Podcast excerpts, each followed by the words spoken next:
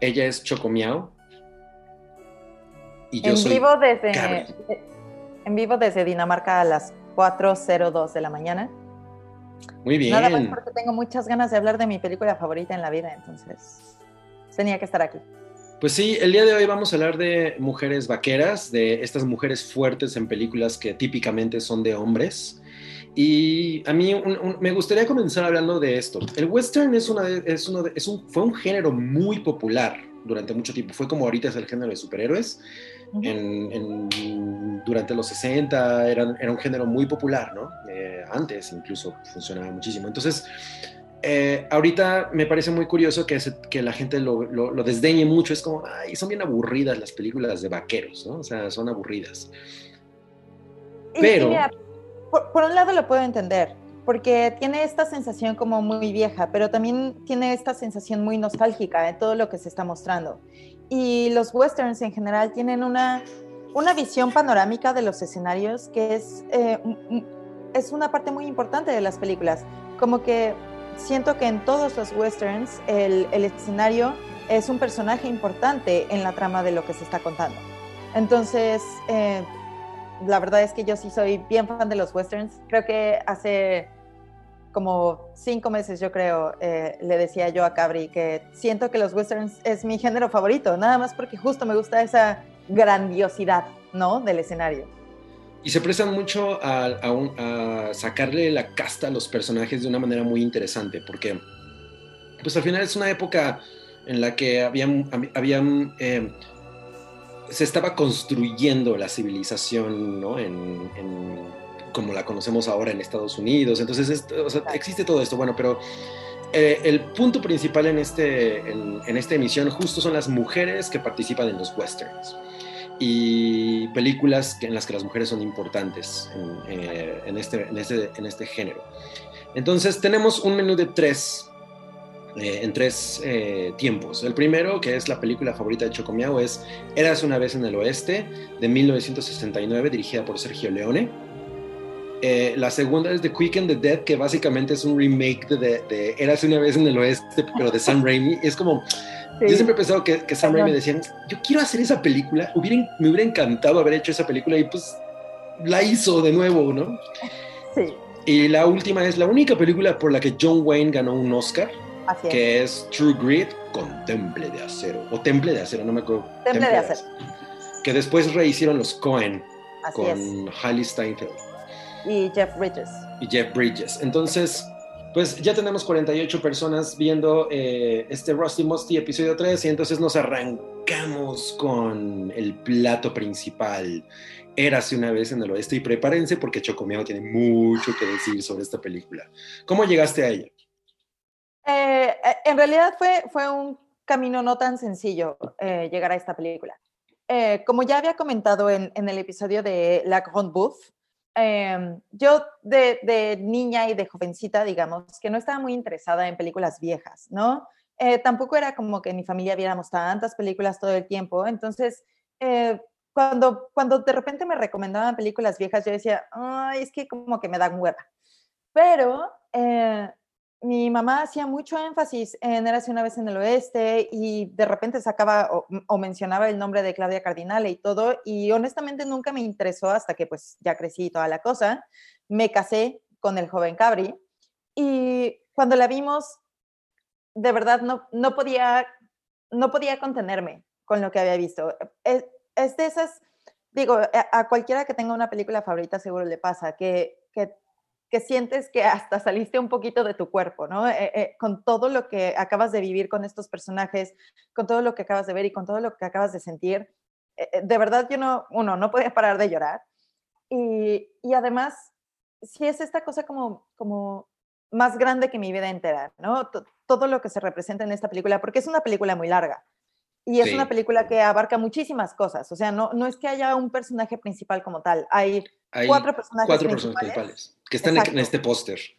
Exacto. Y, y, todos son muy importantes. Y, y, cada una de las historias es muy relevante. Entonces, ir por el camino con cada uno de ellos para mí fue una de esas, de esas experiencias que, que de alguna manera me, me gustaría volver a vivir como conscientemente, como que voy a estar consciente de que es la primera vez que voy a ver Érase una vez en el oeste, porque en verdad me parece gloriosa y la he visto yo creo que al menos 15 veces en los últimos ocho años y en verdad la veo y me hace muy feliz, me, hace, sentir, me hace sentir muy completa.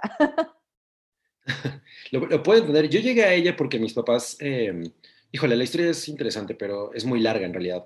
Mis papás estaban en un viaje en Francia y, y compraron un disco de un artista que se llamaba Sasha Distel, pero el disco traía en realidad, era la época del disco en vinil, y entonces la portada decía Sasha Distel, pero el disco adentro era de Ennio Morricone. Entonces eh, ellos ponían grabaron ese disco en un cassette y cuando íbamos en carretera entre Oaxaca y México, porque yo vivía en Oaxaca, ellos ponían este cassette y entonces toda la música de esta película eh, eh, fue una influencia muy grande en mi niñez, pero yo no había visto la película, yo vi la película como unos 15 años después de eso, pero los sonidos estaban muy grabados en mi cabeza. Entonces, cuando vi la película, e, el clic fue inmediato porque la música es increíblemente metafórica. Ah, es una, es una descripción de los personajes perfecta. Entonces, eh, para explicarles de qué se trata, si nunca la han visto, y estoy seguro que mucha gente dice que, que El bueno, el malo y el feo es la mejor película de Sergio Leone, y yo no creo que ese sea el caso. A mí me gusta muchísimo El bueno, el malo y el feo. Me parece una película maravillosa, pero esto, esto es una obra maestra. Esto es, o sea, El bueno, el malo y el feo es una obra maestra, pero esta es una turbo obra maestra. Entonces, eh, es, eh, se trata sobre esto. Eh, Claudia Cardinale hace el, el, papel de Jill McBain. Ella, Jill McBain, es una mujer que viene del norte de Estados Unidos, a, pues así, viene hacia el oeste. Ella es prostituta, pero conoce a un hombre con el que se casa. Entonces lo único que conocemos de ella es que ella llega a vivir con él. Pero él, el día en el que su familia va a conocer a esta mujer que va a llegar en el tren, asesinan a toda la familia. Y el asesinato de la familia es brutal, es muy doloroso. Entonces llega la mujer, nadie la va a recibir a la estación del tren y ella toma una carreta en una de las mejores escenas, en uno de los mejores movimientos de cámara en la historia del cine. Es, o sea, eso es impresionante, es, es muy hermoso la manera en la que ella sale del tren, la cámara la sigue está la estación del tren chiquitita y la cámara asciende y de pronto te muestra esta majestuosidad del desierto en el oeste. Simplemente es brutal, o sea, ya no ves ese tipo de cosas en el cine actual. Definitivamente, y, bueno, nada más, eh, yo quiero decir que esa es probablemente mi escena favorita en la historia del cine, porque lo que me hace sentir ese momento, y, y digo, a lo mejor a mucha gente le ha pasado que te dijeron que iban a llegar por ti al aeropuerto o iban a pasar por ti a, la estación de algo o iban a pasar por ti por cualquier cosa.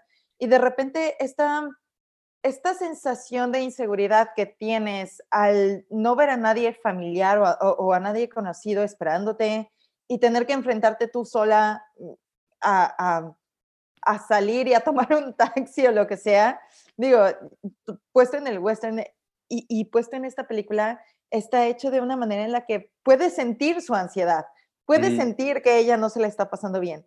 Y entonces, justo, eh, ok, estuviste en la estación del tren y luego estuviste un poco en la oficina de, pedir el taxi y de repente justo la cámara asciende y se ve, se ve todo el panorama de lo que le espera a ella. Es, Totalmente. Es, su bienvenida. preciosa. Y, y justo la manera en la que está llevado con la cámara es es brutal. O sea, mucha gente no entiende por qué lloro en ese momento, pero es simplemente que eh, estéticamente y la manera en la que justo se lleva esa cámara y en la que vas en el camino con ella es, es una cosa muy, muy hermosa. Y entonces esta mujer, Jill, eh, Jill ¿no? Eh, McBain, porque ya adoptó el, el, apellido de su esposo, entonces va a conocer a su familia y de pronto llega y no hay tal familia, a todos, a todos los mataron. Entonces ella participa del funeral de esta familia que no tuvo nunca y decide que se va a quedar. O sea, le dice a la gente, pero, pero mejor vete, regresa a la ciudad, porque creo que ella viene de Nueva Orleans. y, ella dice, no, me voy a quedar aquí. Pero hay una, una razón para que ella se quede ahí. Y, es una de las cosas que vamos descubriendo eh, eh, con la historia. O sea, es como eh, la tierra prometida. Ella, a, ella, su marido este, le había prometido que cuando ella llegara se iban a hacer ricos e iban a tener todas eh, las cosas lujosas del mundo y todo. Entonces, ella dice, bueno, si, si este güey me lo prometió, quiero ver realmente de qué se trata, ¿no? Aunque este güey ya no esté. Exacto. A ver, quiero hacer una pausa porque Carlos Jairo nos dejó 50 pesos. Muchas gracias, Carlos. Gracias. Y Rosti Mosti te agradece. Y nos preguntan, eh, Hugo Irineo, si el programa es con spoilers. No, no estamos hablando de spoilers, estamos hablando de la trama, porque la trama es muy complicada. Son, son cuatro historias que convergen. Mm. Entonces, esto que te estamos diciendo en realidad es el principio, pero no tiene, no tiene un efecto en el curso de la historia que sea algo que te revele algo que, que sea importante. Bueno, está esta historia de ella, entonces ella decide quedarse y ah. ella no sabe que el esposo tenía, el hombre con el que se casa tenía un secreto. Eso es muy importante. Luego, llega el personaje de Charles Bronson que se conoce como, como Armónica, no tiene nombre, a Sergio Leone le encantan estos personajes sin nombre. Él llega, tiene una, la primera secuencia es una, una cosa en un tren que es, una, es puro silencio durante mucho tiempo. El, la armónica es una cosa muy emblemática porque es su persona, es su persona. la armónica habla por él. Exacto. ¿No? Y tiene una secuencia al principio que es maravillosa, pero nunca sabes cuál es el motivo de que él esté ahí. Como, como que dices, ok, estoy entendiendo la historia, pero no sé por qué este cabrón está ahí, ¿no? Y es un gran personaje. y es un gran personaje. Y, y la historia de este güey se construye muy lentamente hasta el clímax. Luego, está otro personaje que es el personaje de Cheyenne. Es mi personaje favorito. sí, Choco mi ama, ama muy cabrón a este güey y yo lo puedo entender porque es un personaje maravilloso. Es un villano, él es un villano, pero es un villano con unas capas, con, con una cantidad de con una amplitud en, la personalidad que al final es una persona sensible y es un, y es un güey eh, completamente humano. Es como la expresión del ser humano más chingona que puede existir en un villano. Es uno de mis villanos favoritos ever. Es que, es que tiene esta cosa en que eh, en realidad es una buena persona disfrazada de villano. Totalmente. Porque, porque no es que sea villano nada más por hacer el mal, ¿no? O nada más para lastimar a las personas es simplemente que él decidió en algún momento de su vida que para poder seguir adelante y, para poder seguir con el, con el rumbo de su vida, tenía que volverse este villano y tenía que volverse este patán. Pero cuando lo vas conociendo en serio, es, es, uno de, estos, de esos personajes que cada escena es sorprendente porque aprendes muchísimo de este personaje durante toda la película y justo cuando llega al final dices, güey, este hombre en realidad es, es mucho más buena persona que, que, los buenos de la película, ¿no? Él tiene una frase al final de la película que le dice a Jill, que no vamos a decir cuál es, pero creo que las feministas no estarían nada de acuerdo con esa frase. Y a mí me parece bien interesante esa frase. Tiene, tiene eh, bueno, no, no, no, la quiero mencionar aquí porque en realidad es quemar la, el final. Eh, nos está visitando la mamá de Steven, Cristina. ¡Eh! te amamos mucho. Y una, nos dice Gerardo G.C., Gilsa queda porque al irse de Nueva Orleans se entiende que quemó sus naves y no tiene más a dónde ir. Totalmente, totalmente. ¿Qué, qué más puede hacer? O sea, sí, pero no, sí, pero no, porque ella llegó a Tierra Prometida. O sea, a ella le dijeron que llegando allí iba a tener dinero, iba a tener eh, justo esta cosa de lujos y todo. Y llega y resulta que no. Pero hay una razón para eso. O sea, al final ella se queda así, porque ya todo lo que tenía que hacer en Nueva Orleans ya se le fue. Ella tomó la decisión de irse y entonces ese, ese pasado ya se quedó ahí, ¿no? Pero ella también creo que, que sabe que aquí puede hacer grandes cosas, nada más que pues justo todavía no, no sabe hacia dónde. Sí, yo también, lo, yo también lo siento de esa manera, ¿no? O sea, ella sabe que ahí hay un nuevo comienzo y, y es mejor que lo que tenía antes. No, podría regresar y hacer exactamente lo mismo. Luego, el cuarto personaje que es muy importante es el de Frank. Fonda. Ah, Henry Fonda. no mames, ese personaje. Esos ojazos. Henry Fonda hizo ese personaje que es un villano terriblemente cruel, porque él siempre había hecho papeles de, héroe. De buena onda. De buena onda. Y él quería ser un personaje que fuera en contra de su carácter. Y como villano es muy cruel, pero una cosa que pasa eh, conforme va haciendo la película es que vas viendo sus, sus, sus vulnerabilidades y al, al final él está completamente inválido. O sea, eso es una cosa que me gusta mucho porque esta, esta toma es muy increíble, la toma que estamos viendo ahorita en pantalla, porque los ojos que tiene son muy fríos y Sergio Leone se encarga de transmitir esa frialdad del personaje, lo expresa todo con los ojos pero al final él no sabe a qué se está enfrentando y eso, esa duda le, le, da al personaje, derrumba completamente la personalidad de este hombre que es despiadado, ¿no? Eso me fascina. O sea, e, e, el, personaje de Frank es el cabrón más cabrón, ¿no? Que, que justo se ha hecho de este poder de, de decir, nadie más puede conmigo. O sea, él está en control de todas las situaciones que le pasan, hasta que llega un momento en que ya no está en control, en el, en, el que hay algo que justo él no conoce, que él no entiende.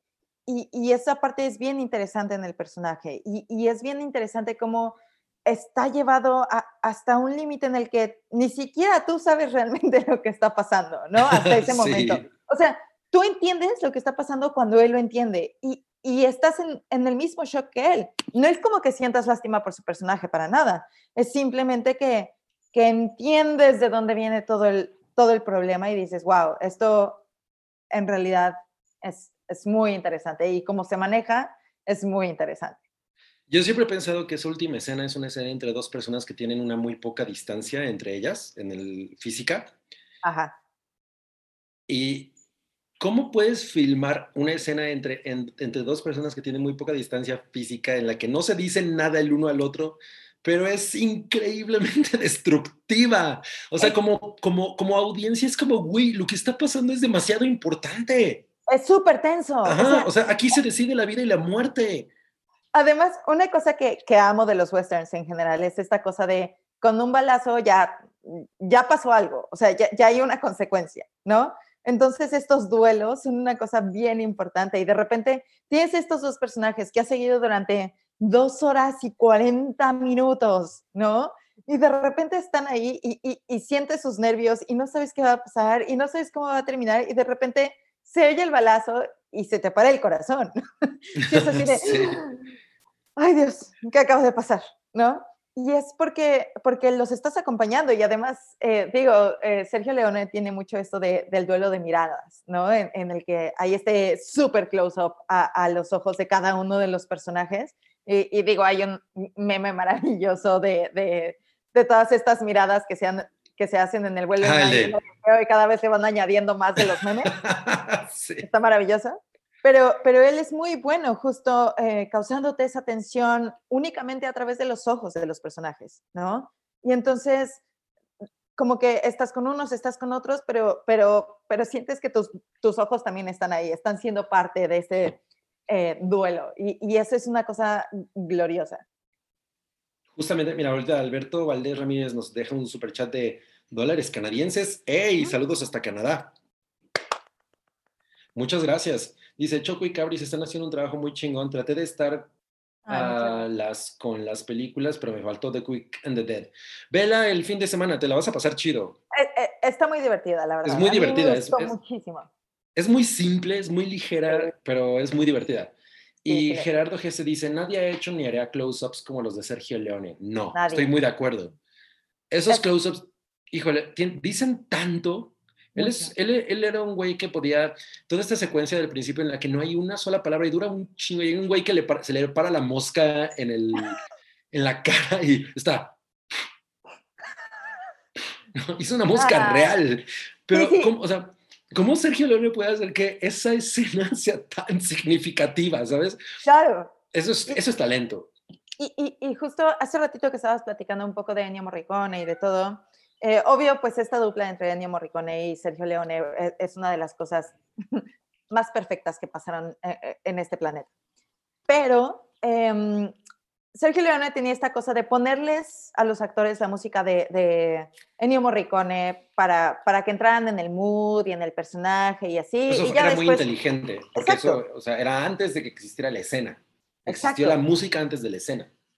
Pero para esta escena en particular, la primera escena de la película, en donde también es, eh, este personaje que llega a esta estación de tren, en donde lo están esperando tres cowboys, lo intentaron hacer con la música de fondo y no funcionó. Y, y fue Ennio Morricone el que dijo, es que esto no está funcionando, ¿qué te parece si quitamos todo y así le subimos todo el volumen a los fierros y le subimos todo el volumen a la mosca y le subimos todo el volumen a las gotas de agua que caen en el sombrero y le subimos todo el volumen a, cada uno de los detallitos auditivos que existen en esta escena, más que poner música. Va a ser mucho más efectivo.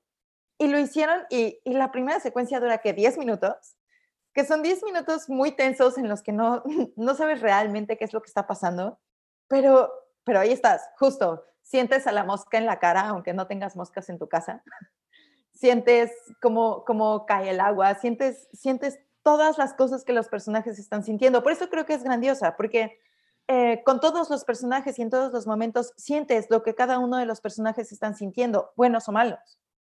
Sí, y, ahorita que, que, vemos la imagen, porque esta es la imagen de, de, esa secuencia, una cosa que yo siempre he encontrado maravillosa es, es esta locación de la estación del tren, que no es una estación bonita. Eh, estos, estos tabiques o estas maderas que tienen el piso, que están todas mal, mal puestas, como crudas. Hay una crudeza, hay una crudeza en el, en el estilo de Sergio Leone. Totalmente. Que hace que sientas que es muy real, que es una cosa que no tiene una película, la película, de, la tercera película de este episodio, que es True Grit. Ah, totalmente no tiene esto, no, tú no sientes que estás en un escenario Real. tangible, ¿no? Porque, porque la crudeza, eh, eh, o sea, sientes que estos güeyes son gente de carne y hueso y que el escenario es, neta está ahí y tú estás ahí. Él tenía esta capacidad de poder meterte en, en, en, ello que, que, pocos cineastas eh, lograban en, ese momento. Eh, y, me gustaría hablar del el último personaje, el quinto personaje que, que, a mí me parece muy, muy importante porque no es parte de la publicidad, pero es este, este tipo Morton, el que él está en un tren, ¿no? El tren va recorriendo, él no puede salir del tren porque está inválido. Exacto. Y él, la máquina es su vida, o sea, él vive a través de esa máquina, él vive a través de la locomotora, ¿no? Claro, pero, pero hay, una cosa con este personaje y es que, eh, o sea, es inválido, pero en realidad él es como una persona súper poderosa en el pueblo en el que todo esto se está mm. desarrollando, ¿no? Al final eh, eh, es un hombre que tiene muchísimo dinero, por ende tiene muchísimo poder sobre todas las decisiones que se toman. Y entonces, justo por eso es, siento que es una persona un poco complicada que, una persona, una película un poco complicada que dura dos horas y 45 minutos por una razón. Tienes que seguir a todos los personajes por, por sus diferentes caminos y por sus diferentes historias y no siempre es sencillo. Todo va a converger en, en algún momento, pero justo Morton es uno de estos personajes que está ahí que, que hace que mucha de la historia esté funcionando y que entiendas muchas de las, eh, muchos de los objetivos de algunos personajes, ¿no? Él está ahí porque al final es, está bastante indefenso. Y entonces tienes a toda esta bola de cuervos que de repente dicen, ah, pues de aquí puedo agarrar ciertas cosas. Y eso es muy interesante. Y entonces, justo cómo, cómo se une la historia de la viuda ex prostituta que ahorita no tiene nada. ¿Cómo se une la historia de Harmónica que de repente llegó a este pueblito y no ha dicho nada de, de qué pasa? cómo se une la historia de, Henry Fonda y este villano de ojos azules que, que, ojos, de veras, qué ojos. Fríos. exacto, un tiburón. Que, es, tan cabrón de los cabrones. Cómo se une la historia de, de Cheyenne, que es un eh, fugitivo de la justicia y que también eh, es un cabrón pero con corazón de oro, ¿no? Y eso, cómo se une la historia de este güey del tren que tiene tanto dinero y tanto poder como podrán imaginar, contándolo ahorita, quién sabe, quién sabe cómo se unen todas esas cosas, ¿no? Por eso justo vale la pena seguir esas dos horas, casi tres horas, con estos personajes, porque el ride, o sea, en serio es, es subirte a la montaña rusa, amarrarte el cinturón de, el cinturón de seguridad y e irte con todo con estos personajes y tratar de entender cada una de las cosas por las que están pasando, porque justo creo que eh, es una película con la que puedes ser empático con todos los personajes, puedes entender perfectamente de dónde vienen. Eh, Eso es lo maravilloso. Eso es lo hasta con Henry Fonda. Totalmente. Eh, mira, tenemos aquí un super chat que dice, híjole, esto está bien padre. Dice JJHH, no, HH, perdón, nos, nos da 50 pesos y dice, un dinerito para otra copa de tinto bienvenido. Yo estoy tomando whisky. Yo sí estoy tomando eh, mi sugerencia es especial de Halloween, ya lo tenemos ahí planeado. Al, final de este episodio vamos a anunciar cuáles son las películas. Cliché está moviendo la lámpara. Em, y dice, y de cine erótico, Emanuel. Chocomiao no ha visto Emanuel. Hay que no, verla. pero, pero yo vi Belle du Jour, que también está bien. Ah, sí, es bien chida.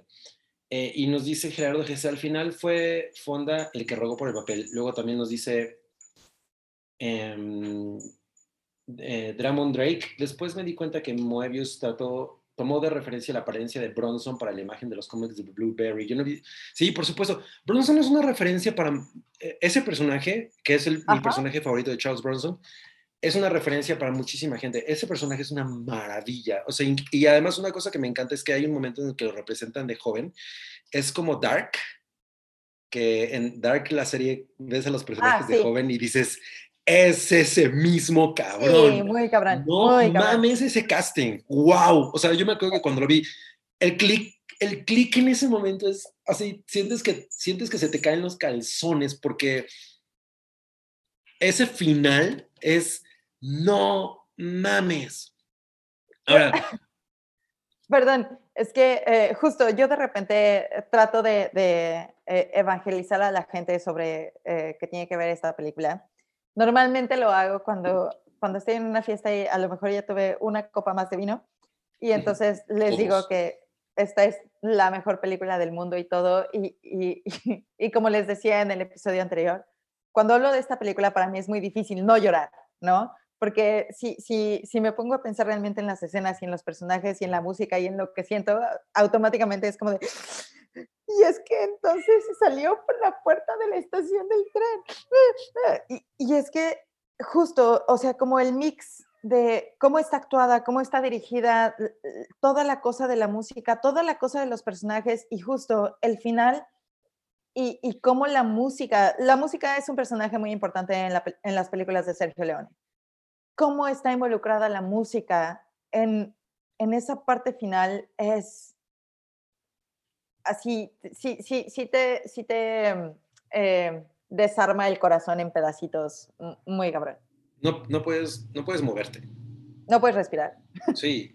Ahora, eh, Jill McBain me gusta mucho, una cosa que me gusta mucho de ella y que, y que, y que yo le admiro mucho porque ella está al nivel de Ripley.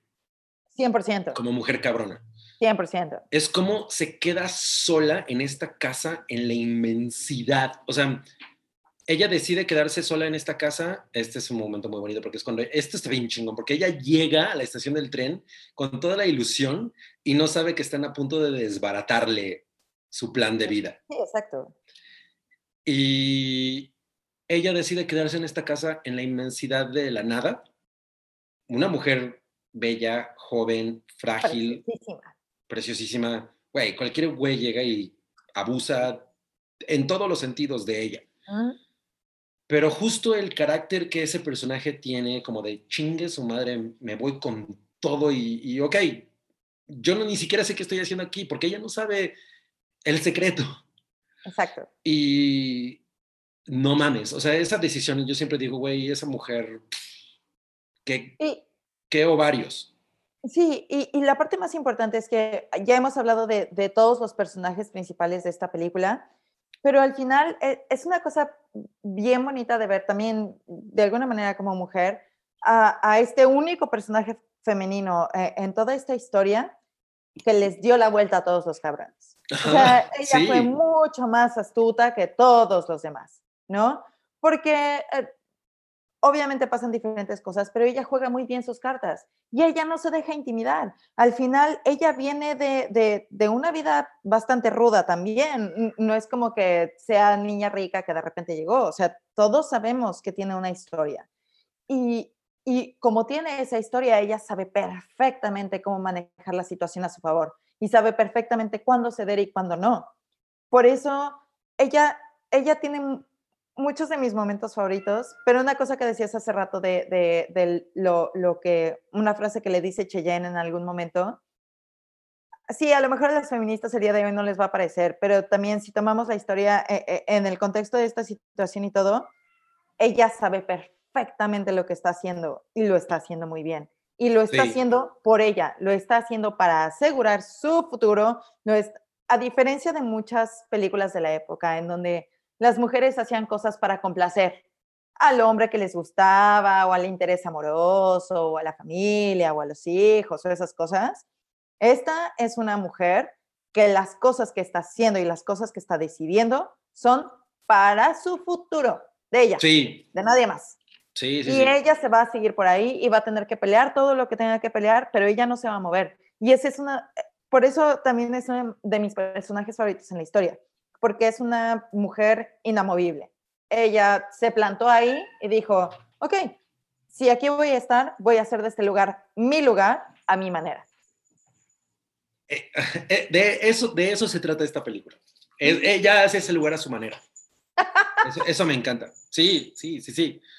Pues tenemos que pasar a la siguiente porque yo creo que yo podríamos hablar como tres horas de esto, pero... Perdónenos, perdónenos. películas en el, en el menú. Ok, eh, pregunta eh, Chitunana, ¿de qué peli hablan? Hablábamos de hace una vez en el oeste, Once Upon a Time in the West, de Sergio Leone, la que nosotros consideramos que es la mejor película de Sergio Leone y el mejor matrimonio entre Sergio Leone y Ennio Morricone. Esa película es simplemente espectacular. Y vamos a pasar al, al remake que intentó hacer Sam Raimi de esta película, que es The Quick and the Dead.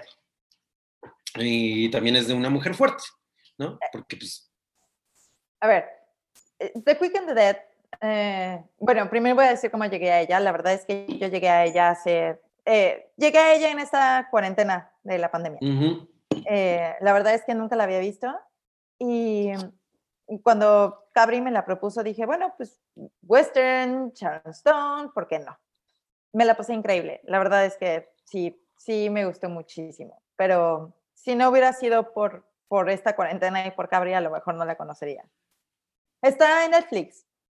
Sí, está en Netflix. Eh, y está, es, es, es, una película mucho más ligera que la anterior, no es un drama tan cabrón, tan complejo, pero es muy entretenida y tiene muchos puntos a favor.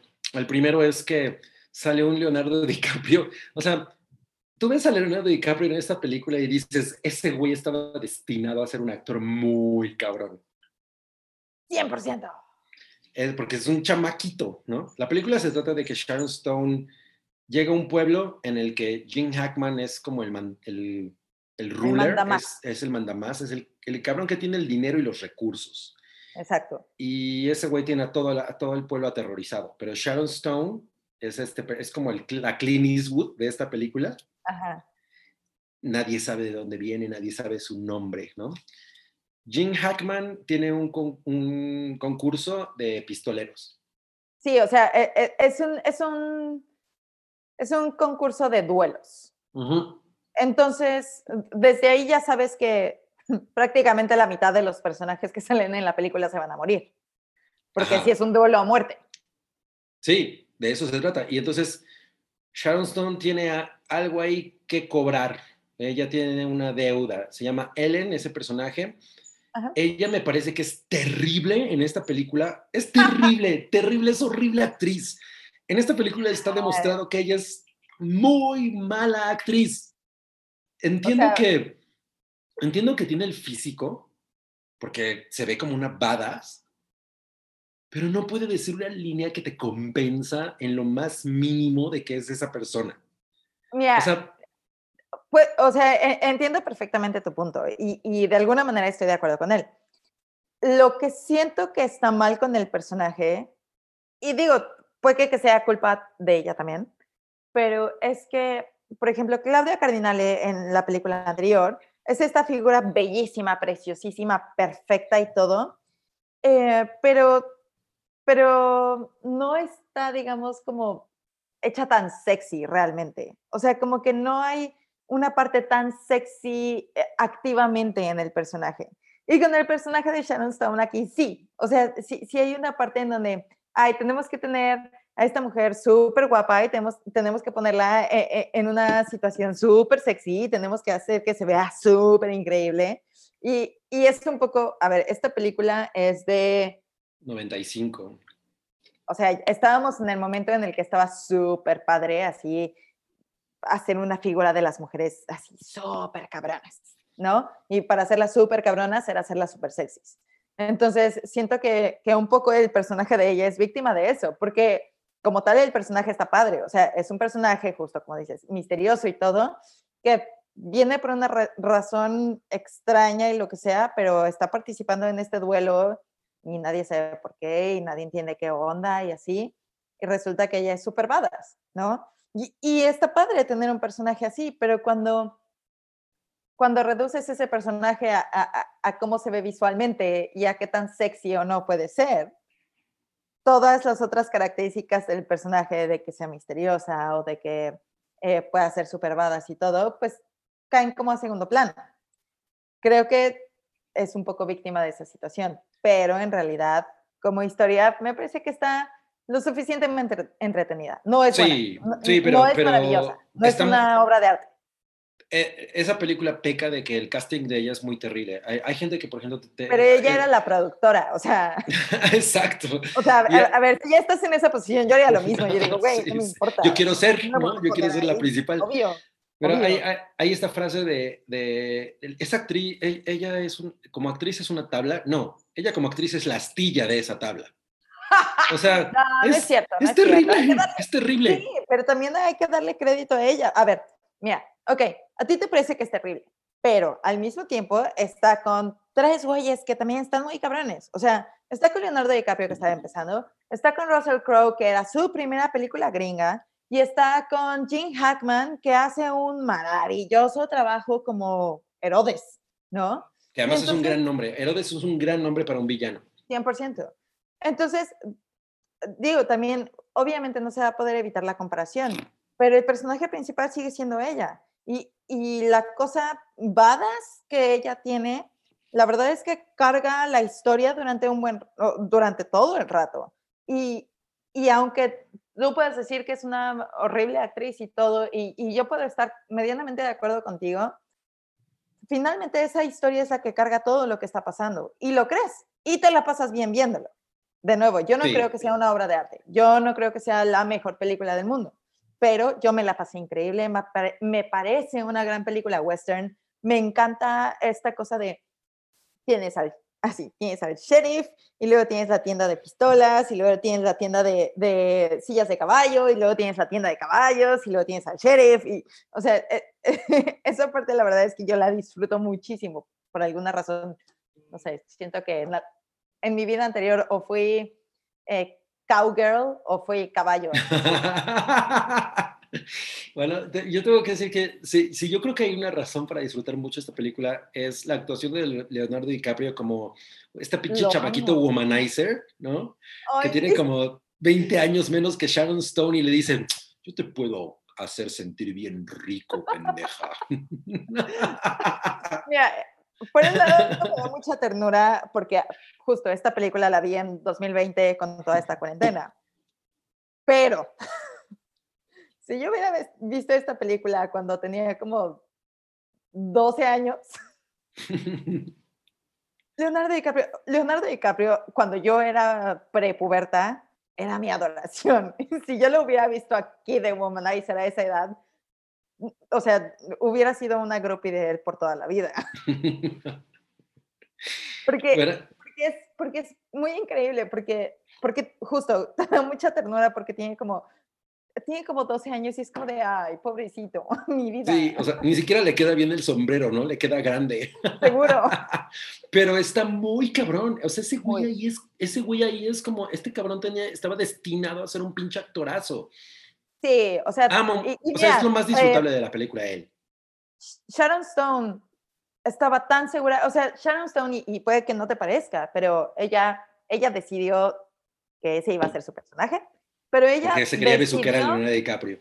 Que iba a ser Leonardo DiCaprio. y ella, no, pero ella decidió también que iba a ser Russell Crowe.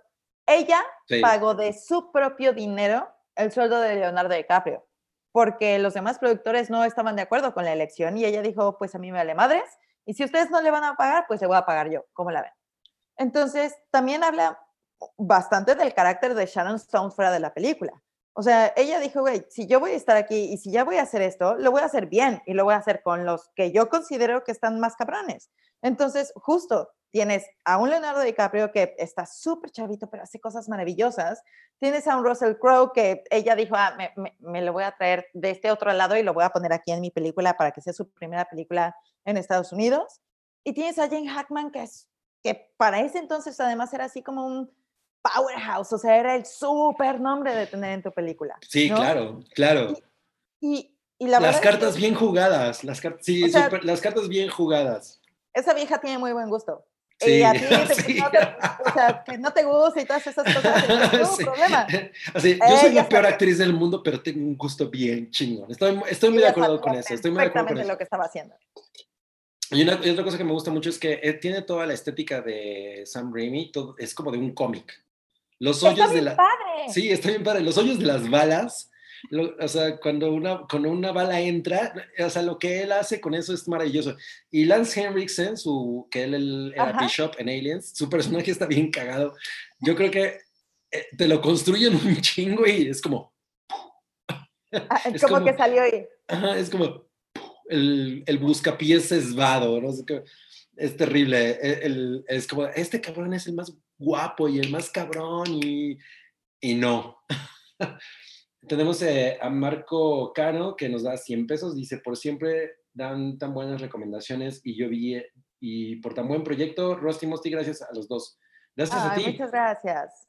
Y por supuesto, Cloud-0001. Ay, hola, Cloud. Solo entré para apoyar a mis mejores amigos Choco Cabri. Piensen bien si solo serán ocho episodios de esta temporada, porque fácilmente podrían hacer más. Pues, van a ser ocho porque tienes que mostrar menos y eso es más siempre. Menos es más.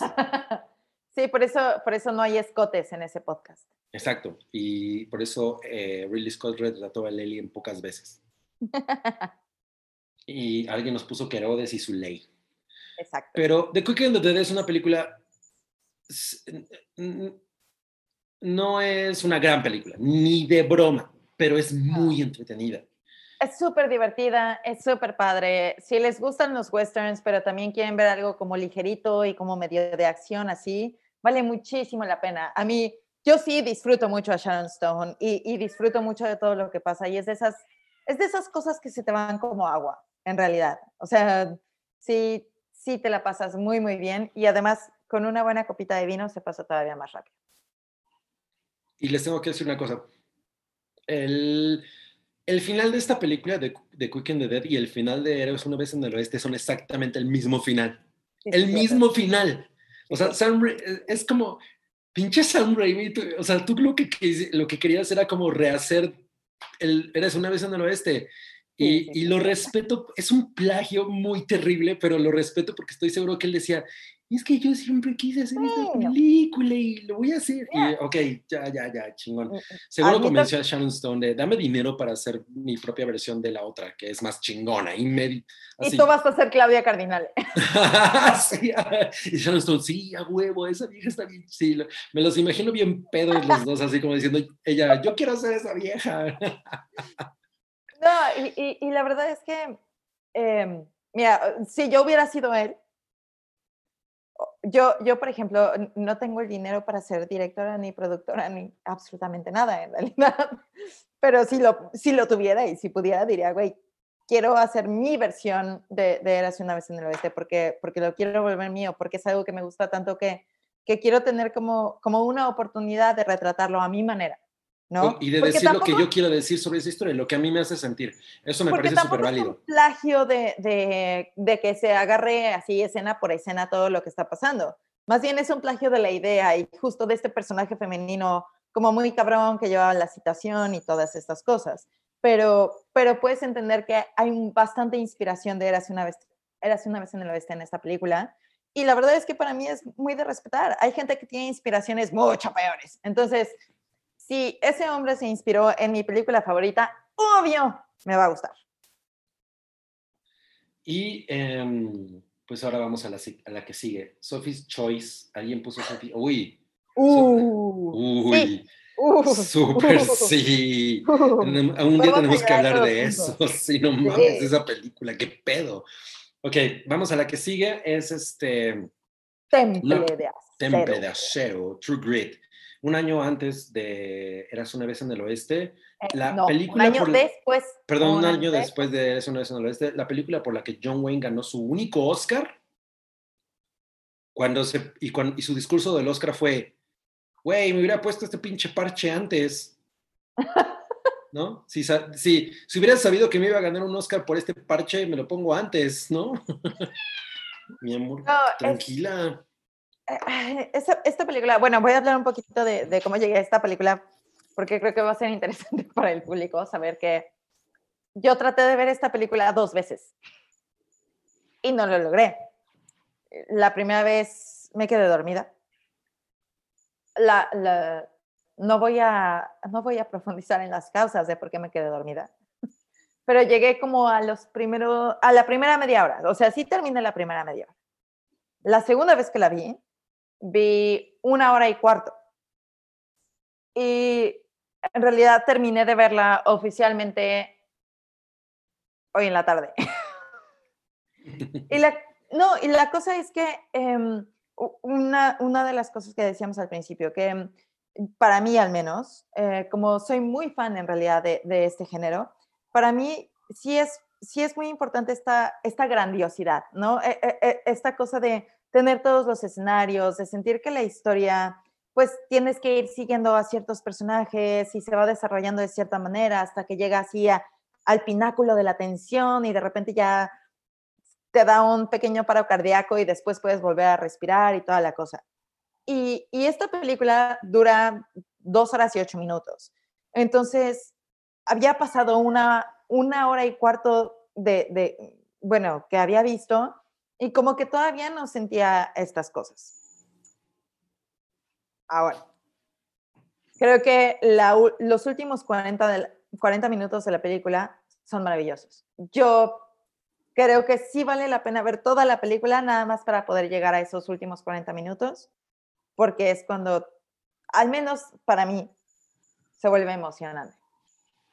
Yo también creo que el final, sobre todo el final, final, final, eh, es ese final, final, final es lo que vale la pena muy cabrón porque es una... Mm, profundiza mucho en el carácter de uno de los personajes que es el de ella sí, por supuesto. Ahorita tú vas a decir un poquito de qué se trata y ya profundizaremos un, un, poco más en cada uno de los personajes, pero sí creo que vale la pena que la vean porque esa, esos últimos 45 minutos en realidad sí son muy explosivos y justo tienes esta idea de, ok, acompañar a estos personajes durante tanto tiempo para llegar a esto, pero, pero sí es relevante.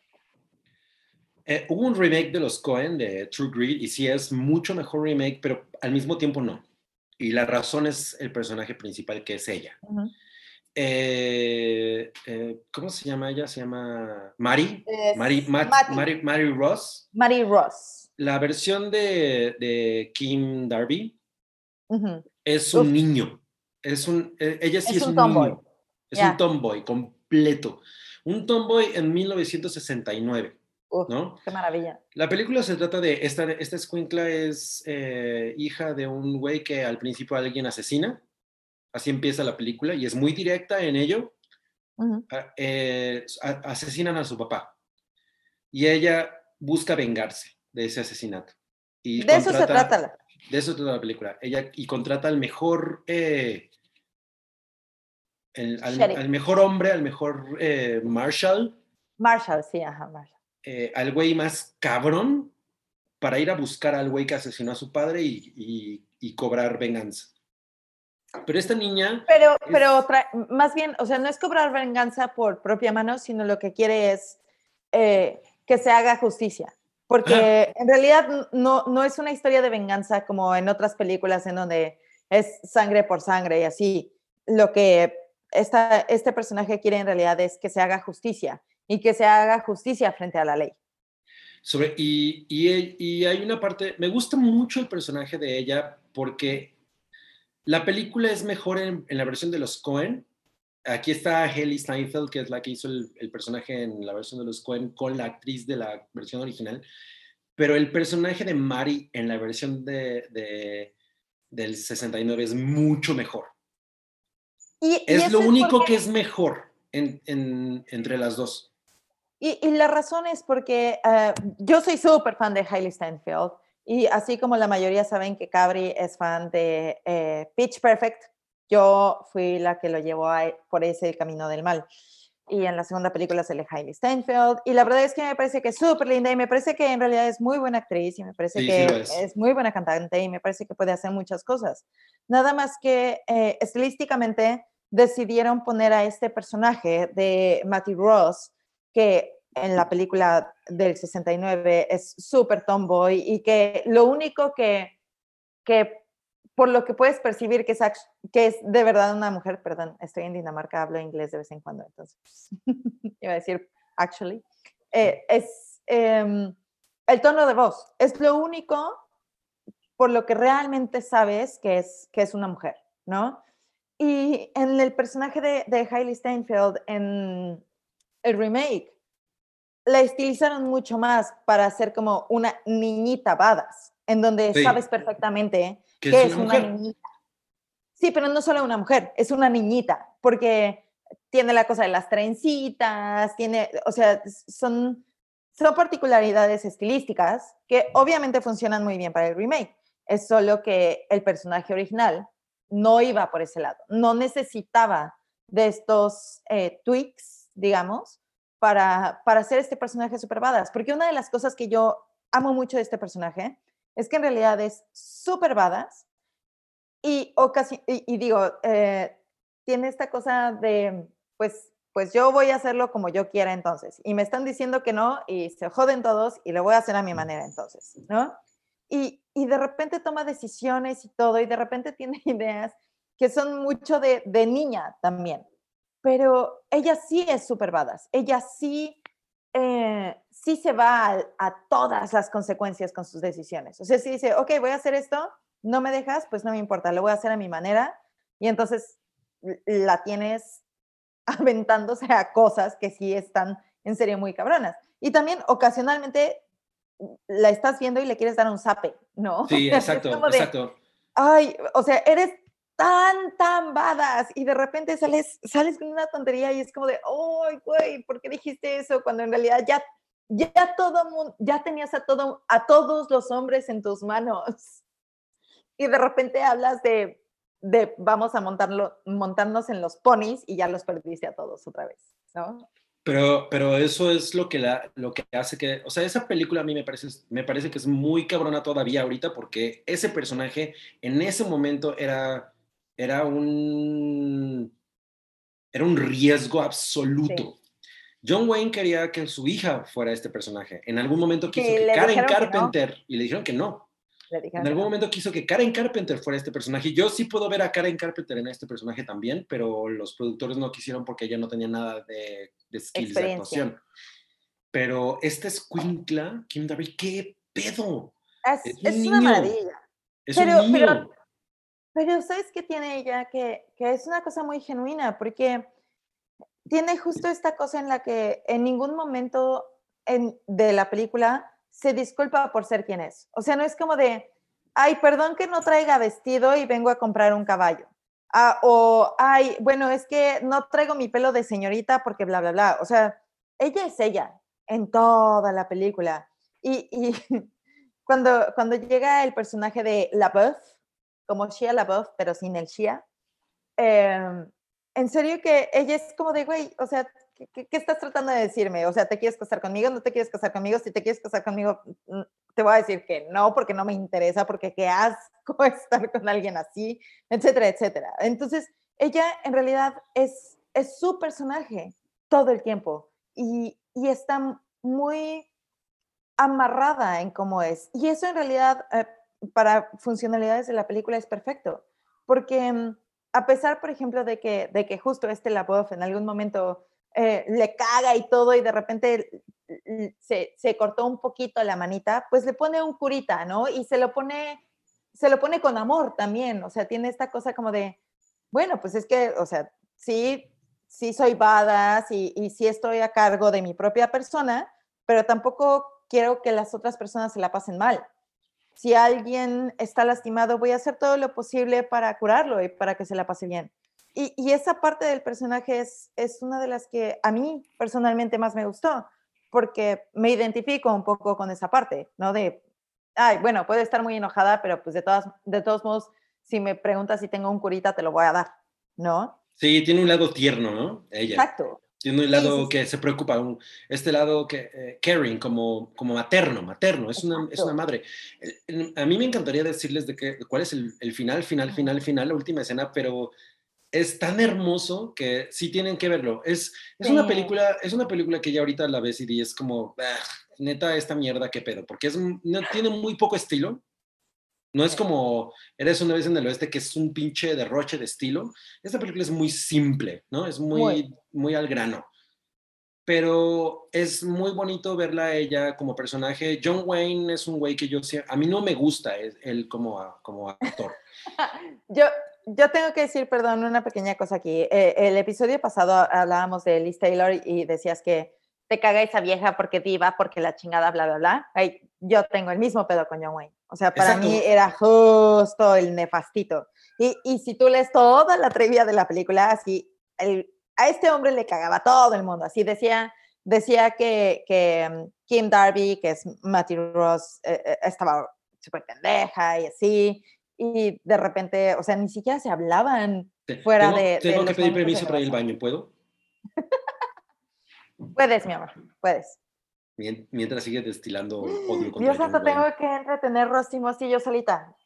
Disfruto que no me va a costar tanto trabajo. Eh, no, pero justo eh, esta cosa en la, que, en la que de repente este hombre no se llevaba nada bien ni con eh, Kim Darby, que era Matty Ross, pero tampoco se llevaba con bien tampoco se llevaba bien con eh, Glenn Campbell, que era la Puff. O sea, todo el tiempo decía que estaba mal lo que hacía, que parecía que estaba actuando con un muñeco de cartón y esas cosas. Y de repente yo digo, a ver, está, está padre que tú te des tus aires de grandeza, ¿no? Y que tú digas, bueno, es que llevo una carrera de tantos y tantos años haciendo lo mismo, bla, bla, bla. Pero honestamente, el personaje de, de eh, Kim Darby es mucho más interesante y además no solo tiene muchas más capas, pero la manera en la que ella lo lleva es una cosa muy bonita y es una cosa muy interesante. John Wayne es John Wayne durante toda la película, es, es el cowboy, ¿no? Es el cowboy que todos conocemos. Es, es, le estaba hablando a la audiencia. De John que, Wayne.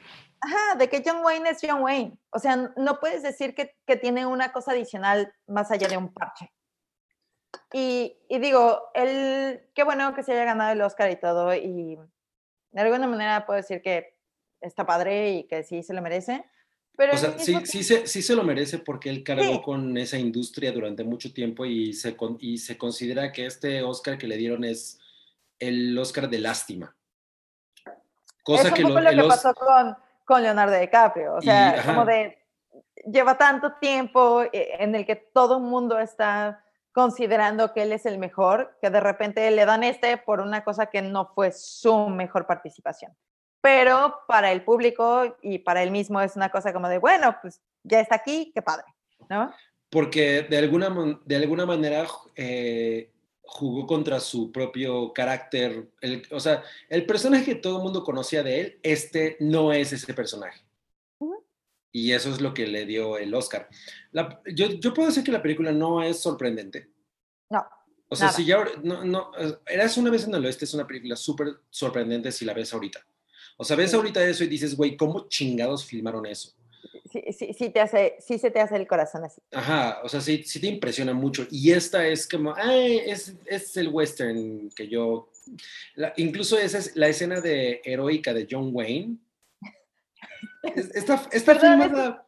Está filmada de una manera muy torpe. Está, está filmada de una manera súper ridícula, pero yo tengo que admitir que la disfruté mucho porque esa es mi, mi parte súper western.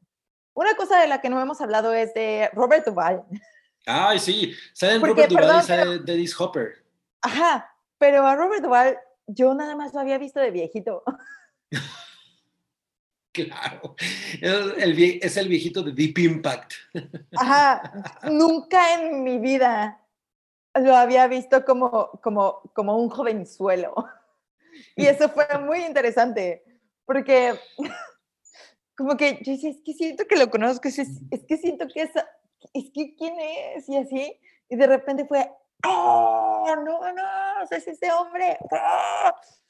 Y creo que lo hace muy bien como Ned Pepper, y creo que es eh, bastante interesante todo lo que pasa entre Ned Pepper y John Wayne, well, perdón, y Rooster y Matty Rooster Cockburn que hizo una secuela en, el año en el que yo nací, 1975. Eh, y, y, John Wayne, él no se llevaba bien con ninguna persona de la producción. No, e, e, eso era lo que le decía a la audiencia mientras ibas al baño, que en realidad, o sea, no le gustaba ni, ni eh, Kim Darby ni Glenn Campbell. O sea, con los dos, o sea, que con Glenn Campbell decía, es que parece que es un muñeco de cartón.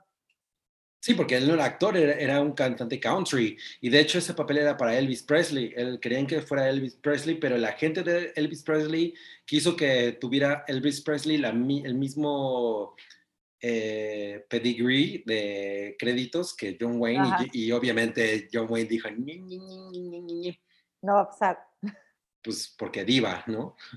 Ah, sí, sí te digo, o sea, tú tienes tu Liz Taylor, para mí es John Wayne. Yo, yo estoy muy de acuerdo. Para mí también John Wayne es igual. Yo únicamente recomendaría esta película por la actuación de la, de la escuincla. Y por los últimos 40 minutos, en serio, en serio, en serio, en serio, vale muchísimo la pena. Y si aguantan la primera hora y media, se la van a pasar muy bien con lo que viene después. De verdad, es, es una cosa con mucho corazón. Y, y se siente que, que, la manera en la que está hecha es una cosa con mucho corazón también. Y para mí eso es muy importante cuando estoy viendo una película, porque este no fue un producto nada más para las masas. Sí querían sacar cosas de los personajes y sí querían plasmarlas de cierta manera en la que la historia de, porque al final la historia es la de ella. Y siento que sí lo lograron muy bien porque te sientes muy bien con ella y, y justo cuando termina todo el desmadre tienes de nuevo, este amor por ella y al mismo tiempo dices, güey, es que de repente le quiero, le quiero dar un zape porque tiene que tomar mejores decisiones, pero como personaje completo, completo es muy completo, es completititititito. Y eh, eh, eh, es un caso en el que el remake de Los Cohen es mejor película, pero el personaje de ella es mejor en la original. Sí, exacto. Yo amo a Haley Steinfeld, pero el personaje de Haley Steinfeld en el remake no es tan chingón. Eh, y eh, eh, Jeff Bridges, que por cierto le acaban de diagnosticar cáncer, puta, estoy así como... Ah, depresión. es muy, muy chingón, pero ah, siento que ahí sí John Wayne, pues es John Wayne. ¿no? Y... Mira, hay, una cosa, hay una cosa muy particular con, con el personaje de, de Rooster Cockburn, porque el personaje oficialmente debería de tener 40 años, pero los dos actores que han hecho a este personaje, que pues es John Wayne y Jeff Bridges, cuando, cuando hicieron al personaje, los dos tenían 61 años, que, que está curioso como trivia, porque en realidad, o sea, esto pudo haber pasado antes, lo que sea, y, y, esto no sería lo suficientemente interesante, pero que los dos actores que han hecho este personaje hayan tenido 61 años cuando lo hicieron me parece bastante fantástico. Tenían 20 años más que la edad que se supone que tiene el personaje. 21. Pero bueno, entonces este fue el Rusty Musty de películas de mujeres cabronas en el western.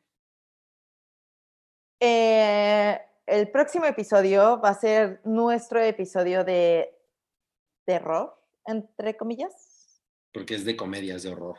Exacto. Y entonces vamos a hablar de Brain Death, que tiene creo que varios nombres, ¿no? O sea, puede ser Brain Death o Day of the Dead o algo así, ¿no? No, en, es que el, en Europa es Brain Death pero en Estados Unidos es Dead Alive porque ya existía una película que se llama Brain Dead. Ah, Es, eh, la, es, la, es la mejor película de Peter Jackson de su época independiente. Sí. O sea, como cuando el güey hacía 100%. películas con una pinche cámara Betamax, ¿no? sí, Esa es la mejor.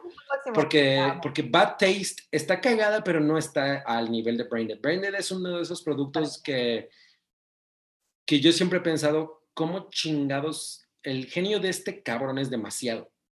Sí, O sea, el hecho de que ese güey haya, haya hecho esa película con los recursos que tenía, ese güey es un genio. Totalmente, totalmente. Sí, sí, Por es eso hizo El Señor de los Anillos como, tan perfecta como la hizo. 100%. Vamos Eh, a hablar tú. de Return of the Living Dead. eh, los spandex dorados. sí, qué pedo con esa película. Es, es una cosa muy particular.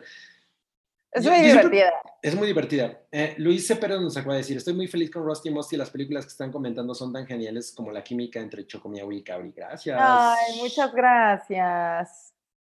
Eh, Gerardo Gese dice, hasta Kubrick le llamó a Leone para preguntarle cómo hizo la toma del tren de Once Upon a Time in the West. ¿Qué pe- eh, hay, Ah, Le- Le- Leone una vez hizo una toma en El Bueno, el Mal y el Feo en la que el, el tren le... La escalera Ah. del tren le... Ajá. Tú di. le, le pasa a Tuco. Ajá. Por la cara, así, así. Estuvo a punto de matar a ese cabrón. Ajá. Porque la escalera del tren pa- le pasa así y... No, le- es que es que el güey está tratando de, de quitarse como lo que trae amarrado en el cuello y entonces lo pone en los rieles, en los rieles del tren y está así con la vena expuesta de los rieles del tren. Y esa es una de las escenas más peligrosas, peligrosas que se han grabado en la historia del cine.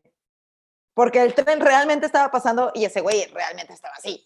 Entonces, todo pudo haber salido mal. Gracias al cielo, ¿no? Porque además Tuco es mi personaje favorito en esa película también, para quien no sabía.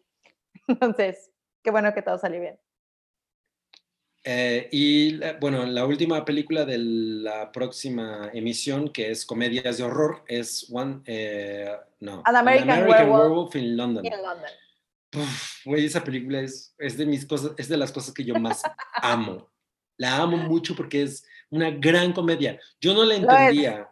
Yo no la entendía mí- cuando era chavito. Yo no, no- entendía esa película. ¿Sabes qué, lo- qué fue lo que me pasó? Que como no sabía que era una comedia, no sabía qué estaba pasando. Entonces, hubo oh, un momento en el que tuve así que, que decir, ¿qué chingados? Ok, ya, regreso. Y la verdad es que una vez que ya entré en ese mindset, la verdad es que estuvo increíble. Y me la pasé increíble. Eh, y, y nos puso Gerardo José, En España, Braindead se llama Tu mamá se comió a mi perro. Sí, ¡Ah, claro sí! Es, Tu es mamá maravilloso. y sale Paquita No, María tu madre Sánchez. se ha comido a mi perro. Sí, pero no un perro caliente. Oigan, pues muchas gracias por estar con nosotros en este Rusty Musty de sábado. Chocomiao está en Copenhague, Cinco Dinamarca. días de la mañana. Ya vete a dormir. Después de eso, después de eso. Y los queremos y gracias por estar aquí. Nos- Gracias por estar aquí. En otro episodio, gracias a Rui por, por producir este podcast guerrero. y nos vemos en el siguiente episodio de el cuarto El cuarto ya. De ocho. Ay, qué emoción. Vean las películas que les recomendamos. eh, Déjenos de- sus comentarios, qué- Sí. qué, sintieron, qué pensaron, están de acuerdo o no. sí, vean, Eres una vez en el oeste, que es de nuestras películas favoritas, top 5 para mí y es el top 1 para Chocomiao. Y- Inamovible. Inamovible, con una copita de vino o de su alcohol favorito y en serio les prometemos que simplemente van a decir, güey, esto es otra cosa. Esto es arte, ¿no? Es arte. Sí, sí, sí. Muchas gracias a todos. Salud. Salud. Nos vemos en el próximo episodio. Bye. Bye. Tu apoyo es necesario y muy agradecido. Aceptamos donativos para seguir produciendo nuestro blog y podcast desde patreon.com diagonal el hype.